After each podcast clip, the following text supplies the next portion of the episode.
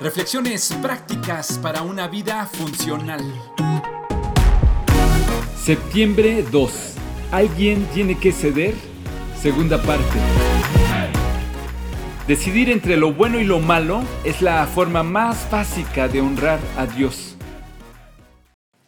Pensar en el bienestar de la colectividad y realizar acciones en favor de esta es todo un reto.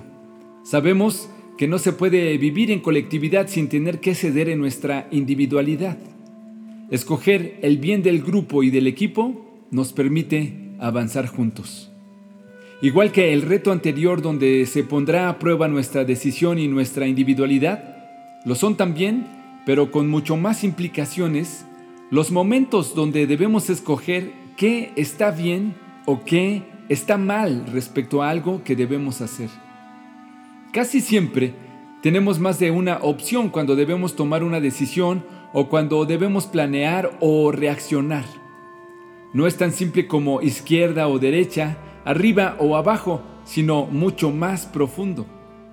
Como qué es adecuado o no, qué es lo correcto y qué lo incorrecto, y entonces decidir en base a ello.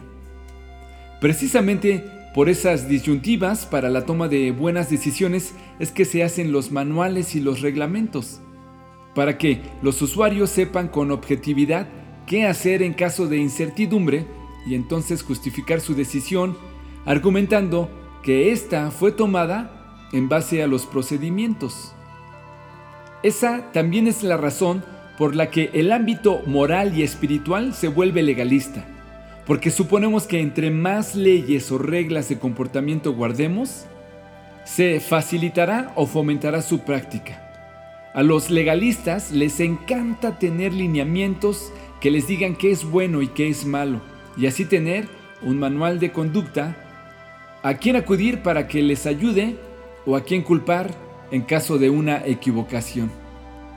Los genuinos y maduros creyentes en Cristo avanzan del nivel de escoger entre lo bueno o lo malo al nivel de escoger entre qué es lo que honra o deshonra a Dios.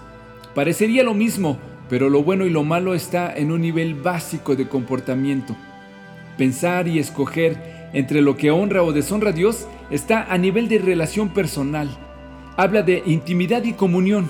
Es más allá de pretender hacer algo o dejar de hacerlo para apaciguarlo y no nos castigue.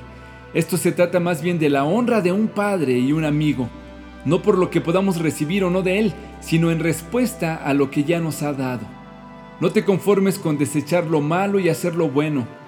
Avanza hasta el nivel de escoger lo que más le honre, porque a la larga eso será lo que más beneficio te traerá pero ahora quedaron libres del poder del pecado y se han hecho esclavos de Dios. Ahora hacen las cosas que llevan a la santidad y que dan como resultado la vida eterna. Romanos 6:23